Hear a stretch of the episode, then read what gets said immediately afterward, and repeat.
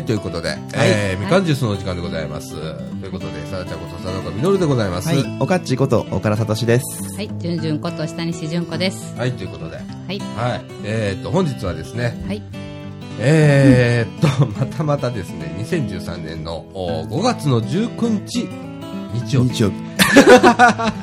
今日付回ったとこですかあら、もしかして0時4分ですよ。あいつの間にか。どんどんどんどん深夜ラジオ化していくこのみかんジュース。えー、ありかなって思いながら。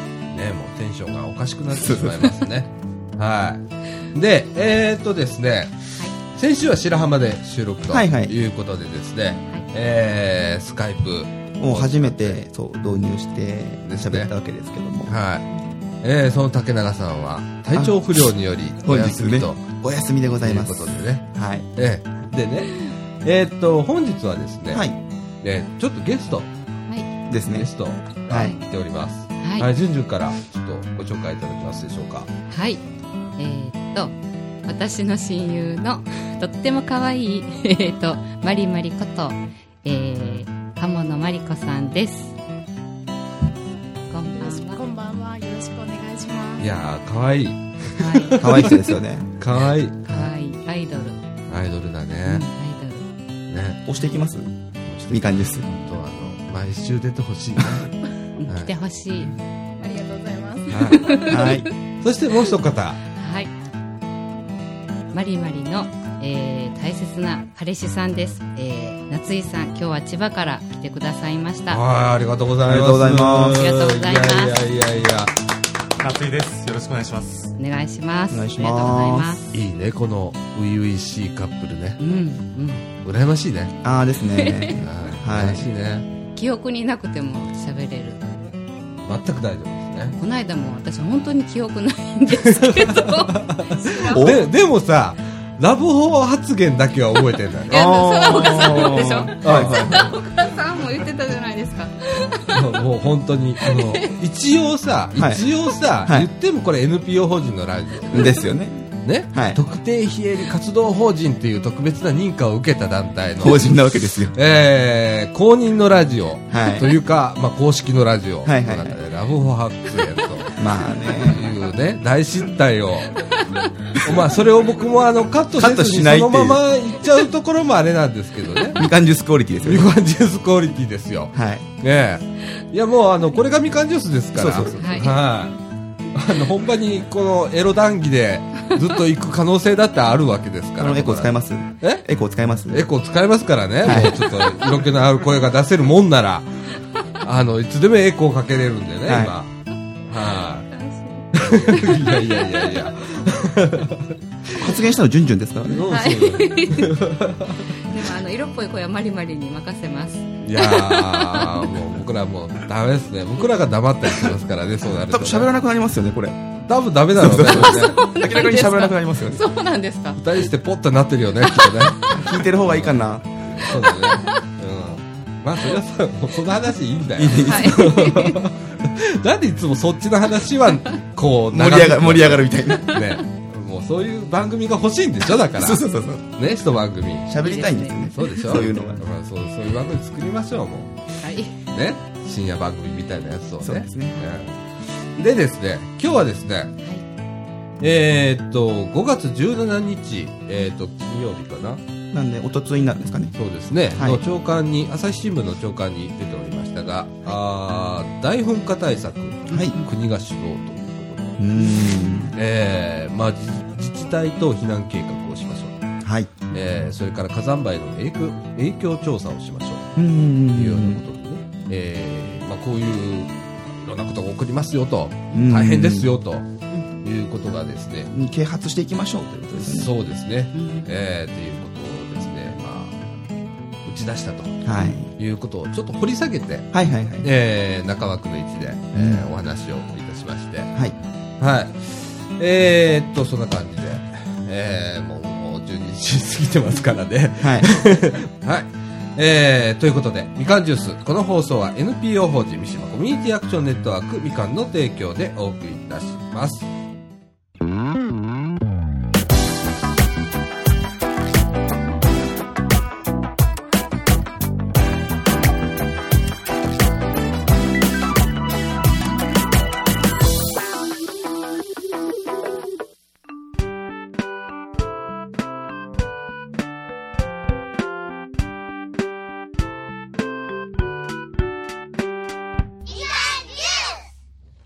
はい、ということで、はいえー、中枠1のじお時間でございます。はい。えーと、まずはですね、えーっと、5月の17日の朝刊、はい朝日新聞なんですけれども、に載っておりました、えー、大噴火対策、国が主導ということで、はいやっとあの、国動きましたね。そうですね。えー、まあこのみかんジュースでは、はい。当の昔から ずっとこう言ってはいたんですよねこのこの問題は結構言ってたんですけれども、はい。えー、やっと動くようになったと。はい。で、えっ、と、今までですね、内閣府が、あ有識者会議というものをお開いてたと。はいはいはいいうことで、えー、まあ、えっ、と、今回、その中で提言が出たとうーん。いうことでね。この国の提言っていうのが初めてなんですよね。そうですね。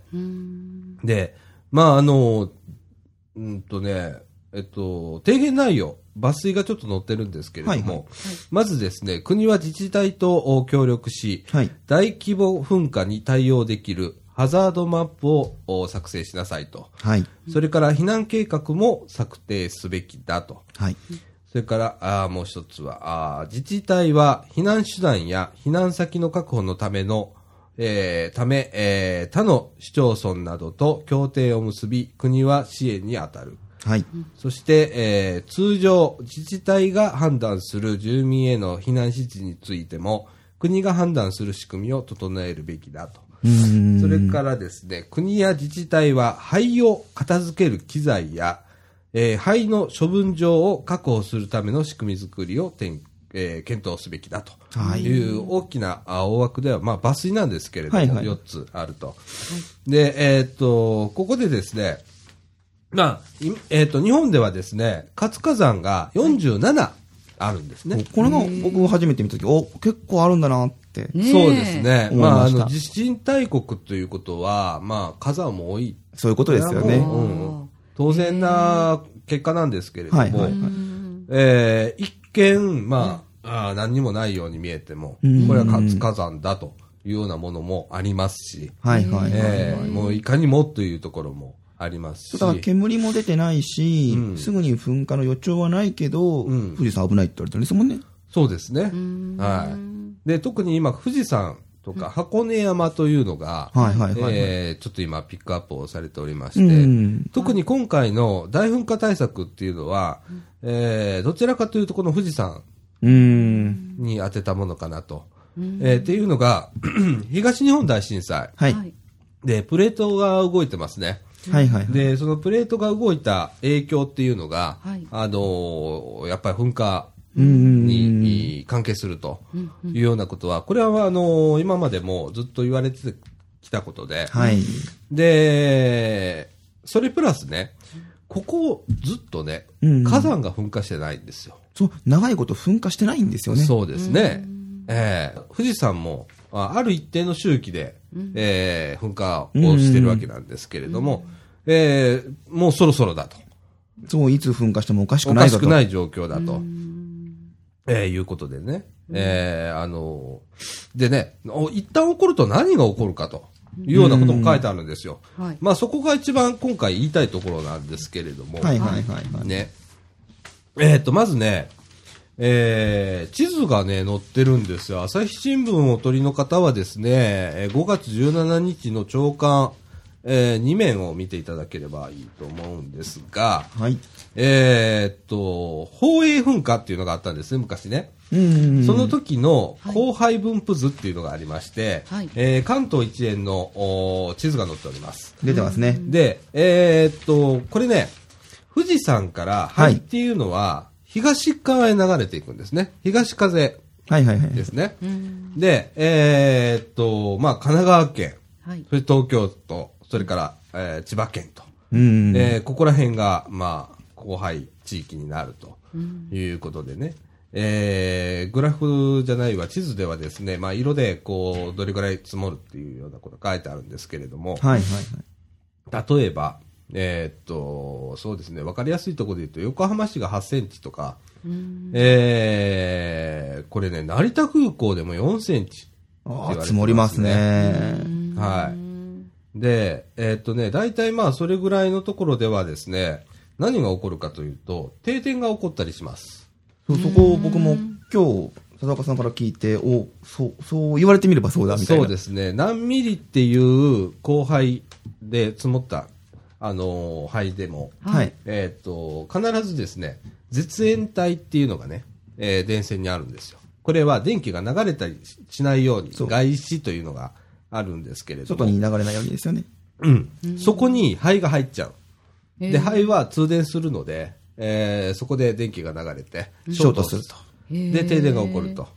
で、同じようなことがですね、これは、あのいろんなことに 起こるわけですね、連鎖して。そうですよね。電気がなければ何が起こるか。いろんなものが止まりますよね。これ、水もダメなんですよね。例えば高層マンションとか住んでる方はね。はい水はね、えー一回吸い上吸い上げげる。ないといけない。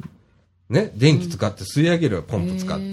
ということは、高層マンションに住んでる人は水が出ない。うわ止まりますね。はい。これが何日続くかというと、約1週間。うわこれ短く見積もってです。最短で1週間。そうですね。だから、これはもっとかかると、みんな本当は見なきゃいけない。でこれ、ってまあそうですねいうのはね、全部か、あの、直さないといけない。修理がね。そうですね。最短で、えー、7日間と思った方がいいと思うんですね。要は一番早く修理にかかって治るところがまあ7日間で済むかなってところなので。そうう。いう感じですね。僕はそう見てるんですけれどもねはいはいはい。えで、この、まあ、地図がある方見ていただいたら分かると思うんですけど、ええまあ、大体の範囲で2センチとか余裕で積もっちゃうわけですよー。はい。そうですね。この範囲で電気が止まったらって考えると、これ、首都機能は、ほぼストップな、まあ、無理でしょうね。止まっちゃいますよね。まあ、鉄道も全部アウトです。そう、鉄道もまずアウトですね。うん。で、空港も使えず。はい。うんで、えっ、と、電話網も無理なんですね。へあーーで、もう一つね、あのー一回噴火を起こしてしまうと、はい今度は、今、灰の話でしたよね。はいはいはい。で、今度、溶岩というのがう、ん。これはどこが、まあ、富士山も、あのてっぺんから、ドーンと、えー噴火するというようなものもあるし、例えば昭和火山のように、ちょっと麓の方か麓の方からら、ドンと行く場合もある。でどこかわからないんですよ、今のとこうんろ。どこから行くか。うんで、場合によっては、えー富士市っていうあるんですけれども、はい静岡県の。はい。富士市の沿岸まで行くっていう、あの、シミュレーション想定があります。となると何が起こるか。で、これはね、あの、例えば新名、えー新東名書いてますねの高速道路だとか、はい東名高速。東名高速。それから東海道新幹線、はい東海道本線、1号線、はい。その他、もろもろ。これ遮断されますね。溶岩流で埋まっちゃいますね。そうですね。ということは、東西のお物流とか、はい人の流れとかが、はいそこで寸断されてしまうう。ん。えーあるいは、まあ、えー北陸の方を回りながら、迂回していくルートになると。上からぐるっと回ってこないといけないわけですよね。そうですね。で、中央道も、おー割と、えーまあ、荒廃してしまうので、これうんね、えーっと、何センチだっけ？えーっとね、車はね、確かね、えーっと、何センチだっけ？わずか数ミリで車はスリップし、走行できなくなる。数ミリ積もっただけで、車は走行できない。となると、えーまあ、ほぼ車で首都に入ることは無理だと。ですね。じゃあどうやって助けに行くのと？そこですよね。いうことにもなりますよね。は例えば、あの、東日本大震災の時は地震だったわけですよ。はいで、東北道もかなりやられて段差ができたりしたんですけど、なんとか車が通れたと。で、えー各地からいろんな車が入って救援することができた。はい。で、こういう灰っていうのがね、意外な、みんな溶岩とかね、そっちの方へ気がいってしまうんだけど、はい実は溶あの灰っていうのが怖くって、うん。ね、道路にす数ミリ積もっただけでもうつるんつるんになっちゃって、うん。ね、うん。そうそう、これがだからそのさっき提言であった、その、うん。灰を片付ける機材とか、あと、そうだね。灰の処分場の確保、これ、かなり大変だなって。そうなんだよね。思いました。うん。いや、これね、いろんな対策をこれから考えていかないとダメで、えーっと、うーん、そう遠く、僕はそう遠くないと見てるんです。うん。だし、うん。そう遠くないっていう意識を持って持っおかないて持対策しなきゃいけないと思ってるんですね。うん。うん。今、地震学者が、い。あのー言ってるんだけど、はい。えー藤井藤井さんという方ね東大名誉教授はい。はですね、日本ではこれだけ大きな噴火がない方が異常な事態だと、マグマが今おー。それだけ溜まっているとも言える対策は至急検討してほしいというようなことを言ってたりするわけですよ。はいはいはい。ええで、そうですね、あの大体三陸沖でね、はい。地震が起こった後には、うん。えー富士山はい。とか箱根山とかうん。が噴火するっていうようなことは、まあまあ、以前から言われてましたもんね。連鎖するっていうことは、このラジオでも言ったと思うんですけれども、以前、あるんですね。うーんえーだから十分に注意していかなきゃいけないと、うんでそれに対してやっと国があー動き出したと動き出したと。いうことなんですけれども、さて、どれだけ動いてくれるか、まあそうですね。そうですね、まああのーよくあるのが、はい。えー市町村ごとにこれ、まあ、策定しなさいといろんなはいハザードマップだとか、はいそれから避難の、えー方法とかを検討しなさいということになってます。それともう一つは、ちょっと離れたところと災害協定を結んでください。これはね、えーっと、先に、えー被災しないところ、はい。ね、ここは大丈夫だと思うところと市町村が同じ、あの規模のね、はい。市町村とか、あとはまあ複数でもいいんですけれども、協定を結んでおく。うんだから何かが起こった時には、支援、そこが、そこが支援するっていう決まり事を作っておくと、はい。あのー早いんですよ、初動が。うん。今回予想がつきます。うん、盛り込まれてるんですけど、はいはいはい。あのーそういうことがあります。このだから、提言にある、その、なんですか、避難指示についても国が判断する仕組み。そうですね。まあ、あの、一般的に、はいえー都道府県が、えー避難勧告とか、はい避難指示とかっていう形で出すんですね。はい。で、皆さん、あんまり知らなかったでしょ、避難勧告。えー、っとね、避難勧告と避難指示、どっちが上か知ってます？僕、指示が上だっ。たと記憶してます。はい、正解でございます。はい。わかんないでしょはいうん。避難勧告っていうのは進めるっていうことなんですよ避難しましょうねし。てねーって。してくだしなくさいね。てもいいですよーって。うんうんでも、ほ本当はその時期に避難しなきゃいけないことがほとんどなんです。で、避難指示というのはもうそこから避難しなさいとしなさいと。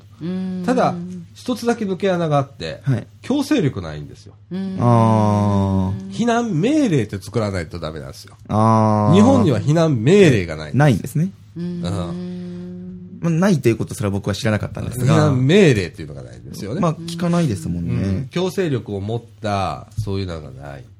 作るべきですね。そうですね。そうなんですよ。防災とかっていうのはすごくそういう難しいところがあってうね。ん。だから、うんこの、どんだけ、その、国からその情報を下ろすにしても、うんやっぱりその国と地域がどんだけその近づけるかじゃないですか。距離感の問題だと思うんですけど、そうですね。その現場の状況を国がどんだけ知れるかっていうそのスピード感もそうだし、うんすごくその大変だろうなって、その仕組みを作るって、そうですね。現状今までなかっったわけですから。まあ、その、だからこそ国が主導をしながらも地域を立たせないといけない。そうですね地域が動くように国が、えー仕向けないと仕向けるうん、サポートするっていうところですよね。うん。で、そこに統一感を持たして、はい例えば地域の、その、えっと、支援体制だとか、うんそういうような総合計画をね練るとかっていうのは、地域を超えた話になるよね。そうですね。だから、その、地域ごとに、うんあの、要は、その作戦会議、まず地域ごとに作戦会議をし、うんその地域ごとで得た作戦会議の代表者同士がまた集まって会議をするみたいなうん。機会があってもいいのかなって僕は思いました。そうだね。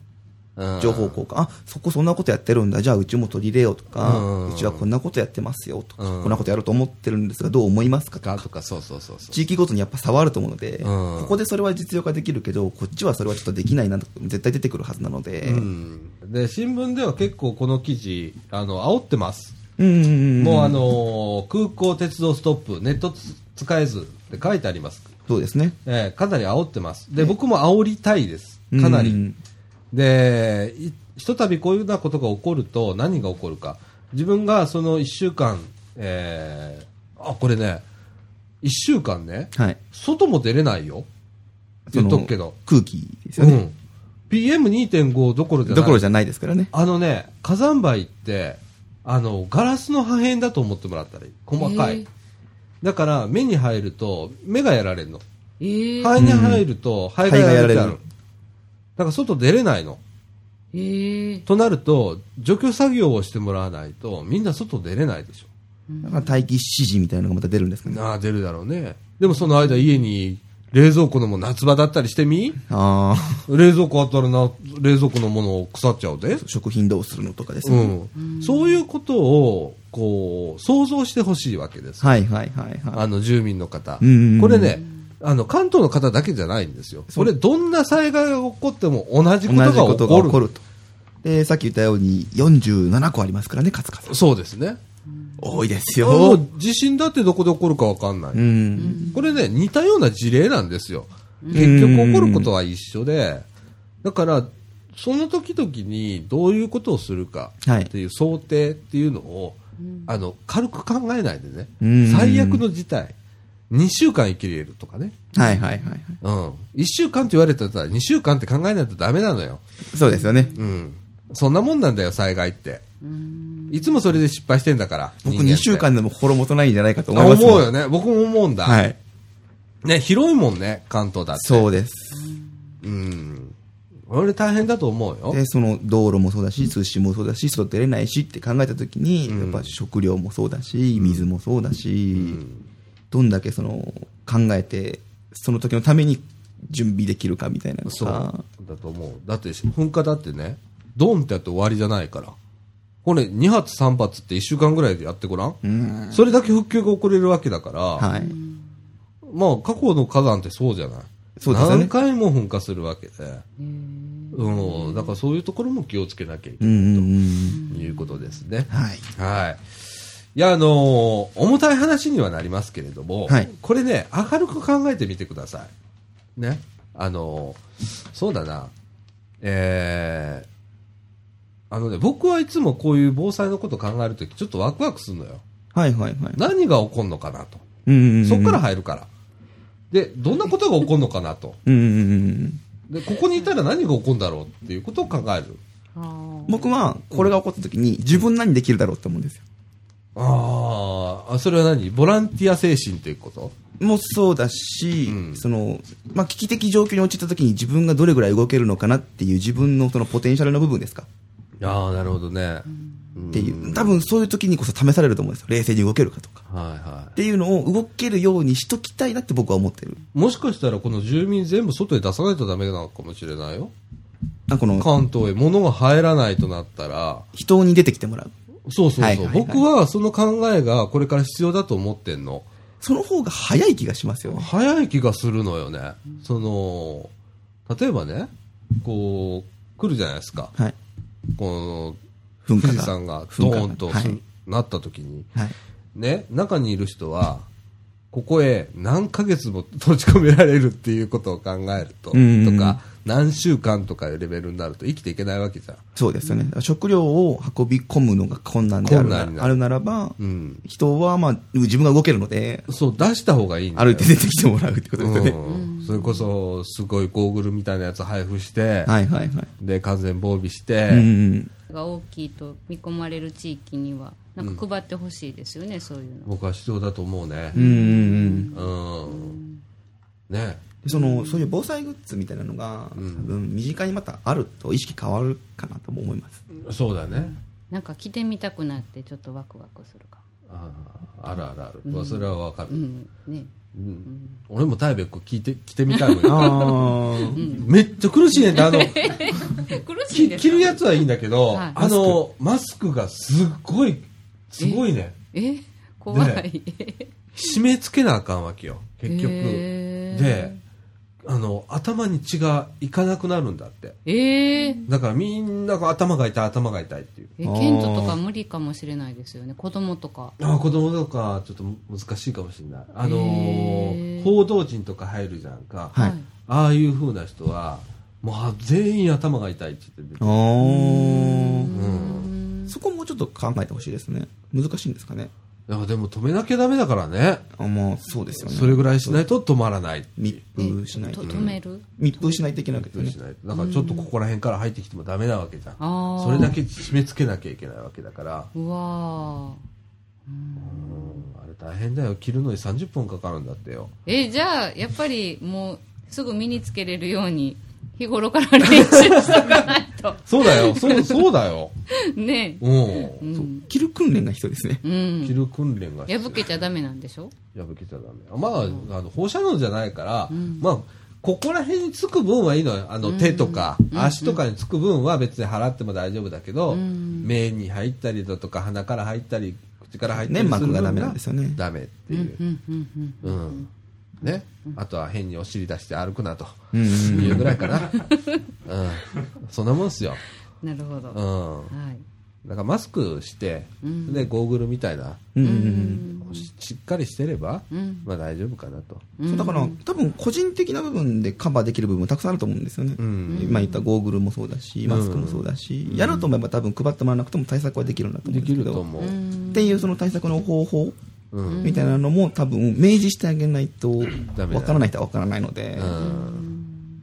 まあそんな感じでございます。あの、まあでも本当に国が立ち上がったっていうのはまず第一歩だと思うので、そうですね。うん、ええあの、あとね、もう一つね、最後ちょっと一言だけちょっと言っとかないといけないことがあって、はい。はい。えーっとね、えーっとね、湿った火山灰の場合、はい。えーわずか数ミリで車はスリップし走行できなくなる。鉄道も電車の通過を知らせるレール上にシステムがあるんですけれども、はい。そのシステムに、まあ、ATS っていうんですけれども、ねはい。そこに、えー障害が生じると。で運行できなくなる可能性があると、はでえーだけど、えー具体的な対策はほとんど進んでいないと。うんうんうんえー例えば、あの、東海道新幹線を運行する JR 東海は、国のシミュレーションなどが明示された段階で対策を検討することになると思うと。こうなんですね。以上でございます。はい。はい。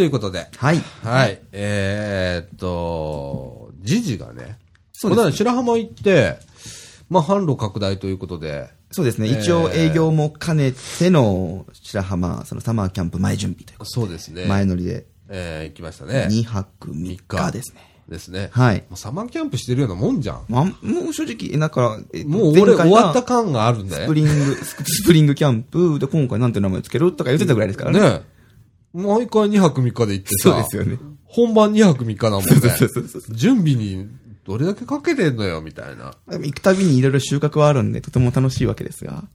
まあ今回その、ねそう、この、まあ一応その収穫の報告ということで、はい。ちょっとお時間いただいたので、はい。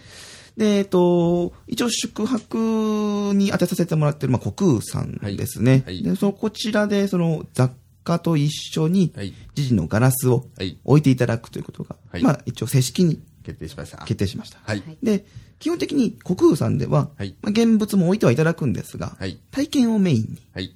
させていただこうかなとはい。思っております。はいで、はい窓口を国空さんに、うん。えーまあ、受付を、そうそう、お申し込みとかの受付を一応していただいて、はい。で、人数を一応こちらでもう、あの、何人以上集まったらという形で区切らせていただいてですそうね。ですね。えー、まあ、溜まった段階で、うんえっ、と、日程等を検討。うん。で、それに合わせて僕たちが出張して体験を実施するとそうですね。いう形で今計画をはい。進めております。はい。金額等ももう少しちょっと精査したいところがあるので、そうですね。もう少しお待ちいただけたらとそうですね。思っております。はい。あの、作るもんによっても値段が変わってくるので、そうなんですよ。はい。それから、もう一店舗。そうですね。ロハスさんそう、初めて行かせていただいたんですけども、はいロハスさんっていうカフェですね。そうですね。あの、日本海に太平洋が、代表側に。もうわーっと見える。そう。ね、国空さんも全部見えるんですけどね。また、あそこもまた違った。縁側にちょっと近づいて、そうですね。千畳敷の近くですね。はいはいはいはいええ綺麗に見えましたね。そうですね。カウンターに座るとすごく海が綺麗に見えるところなので、そうですね。水平線が永遠と見えるみたいなね、カフェが、素敵なカフェがロケーションも綺麗だし、お店の雰囲気もすごくそうですね。いい感じだったので、ええで、まあ、えっ、と、カフェのマスターにちょっとお話を伺ったところ、もともと、えっと、本物ですね。はいこちらも雑貨を扱っているといううん。のがもともとありまして、えで、よかったらちょっとガラスを置いていただけないですかねって、ちらっとまあ言ってみたら、あ、全然いいよと。まあそういう。軽くね、はい全然いいよとはい言っていただけたので、んで、こちらはちょっと体験はまだ検討しているところなんですが、はい。実際、一応、あの、現物をはい置かせていただいて、小売りという形で、はい。販売をメインに、はい。今、けんえっ、と、計画中でございます。うん。えっ、と、あとはまあ、ちょっと、白良浜周辺のはい。お土産屋さん通りそをちうですねょっと攻めたいなと、これからね。うん、ええそう、だから繁忙期にお客さんが立ち寄るであろうお店の中からいくつかピックアップして、まあお話をしていきたいなと。そうだね販路拡大でちょ。っと営業周りをね、はい。しなきゃいけませんね。そうですね。で夏らしい商品をこう、開発して、はい。えー、どんどんお、あとパンダとかね。ああ、そうですね。あの、白浜といえばパンダですから、はい。もう今となりゃ。うんうんうん、ねええ一応まあ、デザインはね、ええもうモデルが出来上がってるので、うんこちら、技術をもう少ししっかり、えー固めていけば、そうだね。量産ができるかなと。そうだね。はい。ええ今までやっぱり単品で作ってきてたので、うんもっとしっかりデザインをカチッと決めてね、そうだね。作っていきたいなと、うん今、計画中です。こちらも。うん。で一応確定してるのが、うんえーまた6月の頭に白浜の方に寄らせていただくんですが、そうですね。今度は、あの、白浜トライアスロン大会はいということで、えーっと、開催は来年からが本本番なんですけれども、はい今年はですね、えーっと、思想会ということで、はいえー約80名。ほど、えーそちらの我々は運営の方へ、スタッフとしてね、ボランティアへ、はい、お手伝いさせていただこう。えーそういう活動も、はいしつつ、えそのタイミングで、うんまあ、国空さんの方での、えー体験の受付を開始します。ーあ、そうですか。はい。はい、どうぞ、どんどんしてください。はい。はい。それまで今資料こちらで作っておきますので。はい。で、まあ、それに合わせてまたラジオでも広報させていただこうかなとそうですね。思いますので、はこうご期待ということい。で、そうですね。はい。頑張っていきますんで、はいよろしくお願いします。ね。それから、えっ、と、7月の末には、はいえーいよいよ第3 3回回ですね。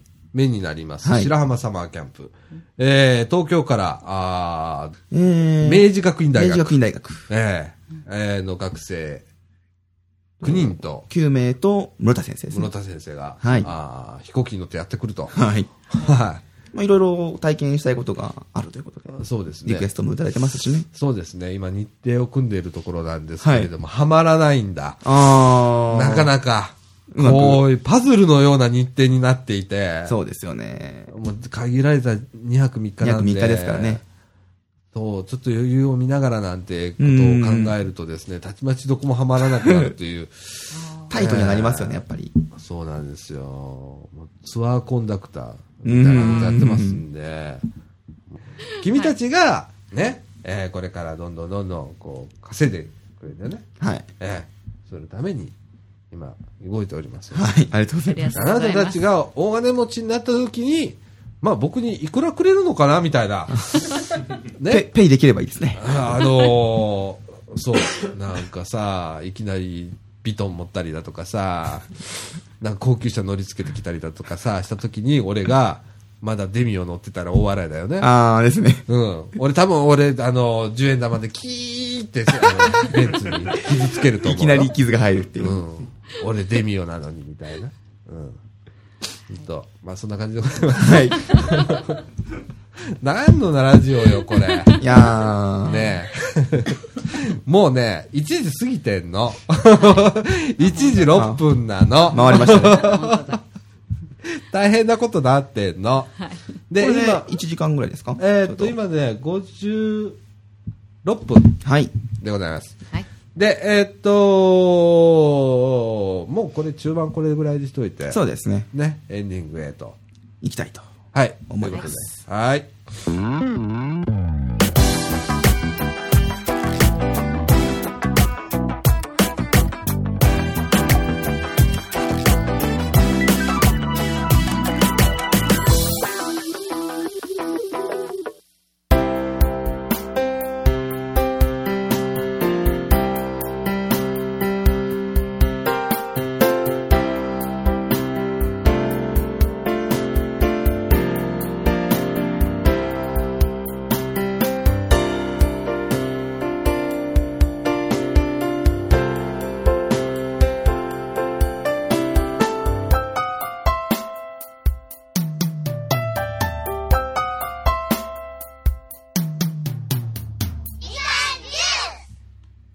ということで、はい。エンディングのお時間でございます。はい。えー、時刻はですね、えー、1時の8分と、はいいうことでですね、えー、日曜日でございます。はい。えー、サマーキャンプも、はい俺の中では、はいえーっと、異空間になるじゃん。あの時期になったら白良浜っていうところが。はいはいはいはい。まあ言ったら、らしいですね。メイン通りに歩いてるのは水着着た人しかいないわけよ。はいはいはいはいで、。最近ほれ結構露出数高いじゃん。そうですね。ね？あそこファミマがあるんで、一軒だけ。そうそうそうそうそう。コンビニが。そうもう本当に浜からすぐにとこにコンビニがうんあるんですけども、そこい、そこへ、普通の服着て入ったら、変な人だ。逆に浮くんです。浮くんですよみん。な、ビキニとか、へーすごい。水着姿のままコンビニにみんな来る。下砂だらけなのよ。へファミマ大変みたいな。もうね、異空間だからね、白浜。その時期の。行ってみたいです。いや、まあ、ほんと面白いから。うん。あの、もう俺キョロキョロしてるもんね。はい。もう、どこ見ていいやらっていう世界になっちゃうんでー。。嬉しくて嬉しくて。そうう。ん。ねやばいってたた、たまに聞いてるうちのかみさんな、これな。気づきましょう。たまに聞いてるから。ピンポイントで聞かれるんですよ、そういう時。いや、そういうサマーキャンプじゃないので、えーまあ真面目な、真面目なサマーキャンプ。福祉の、それこそ今はもう、あの、公的を組んでるのはサラちゃんなんで、はい。白それが良浜、白良浜、白良浜と。それができ、まあ、さだし、今多分現状それができないのが多分一番分かってると思うんですよ。そうです。俺が一番忙しいんだよ、そう。ね。うん。手配から何もかも。はい。ね。はい。ということで。まあ、本番までね、しっかり詰めて。そうですね。もう、言っても、そんなにないので。そうですね。ご支援がはいないと、なかなかできないイベントなので。はい。ということで、はい。今週はこの辺にしときましょうか。していきましょうか。はい。はい。えー、ということで、みかんジュース。この放送は NPO 法人三島コミュニティアクションネットワークみかんの提供でお送りいたしました。今週のパーソナリティは、さつやことさだこみのると、おかっちこと、岡田聡と、じゅんじゅんこと下西じゅんこ。でした。ということで、また来週、さよなら。さよなら。